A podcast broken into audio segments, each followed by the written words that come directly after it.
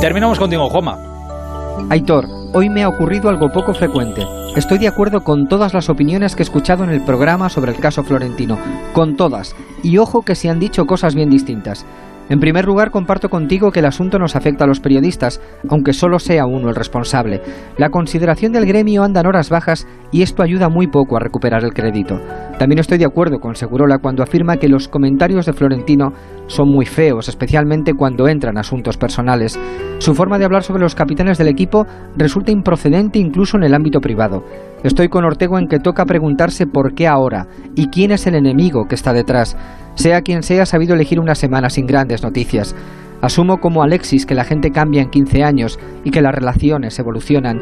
También quiero pensar que con el tiempo la gente apacigua su carácter y controla sus impulsos. Siendo cierto todo lo anterior, lo bueno, lo malo y lo regular, hay algo en lo que queda expuesto el presidente, y es en la indiscreción de antes y de ahora.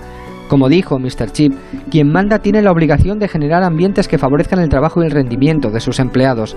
Tanto los presidentes como los expresidentes tienen o deberían tener un compromiso de confidencialidad, una contención que va con el cargo. Es verdad que todos rajamos en la intimidad y en estos asuntos nadie puede tirar la primera piedra, pero también es verdad que con los años nos hacemos más prudentes y limitamos los círculos de confianza y eso mismo habría que pedirle a quien tanta responsabilidad tiene. Esa es quizá la única enseñanza de un asunto que mancha a quien lo toca, de modo que será mejor no tocarlo mucho. Buenas noches. Creo que nadie lo podría haber expresado mejor.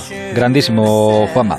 Llegamos a la una, madre mía, la una y cinco de la madrugada, ahora menos en Canarias. Mañana a las once y media aquí estaremos para encender otra vez el transistor. Hasta entonces, la radio Onda Cero está siempre a vuestro servicio. Un placer. Hasta mañana. Adiós.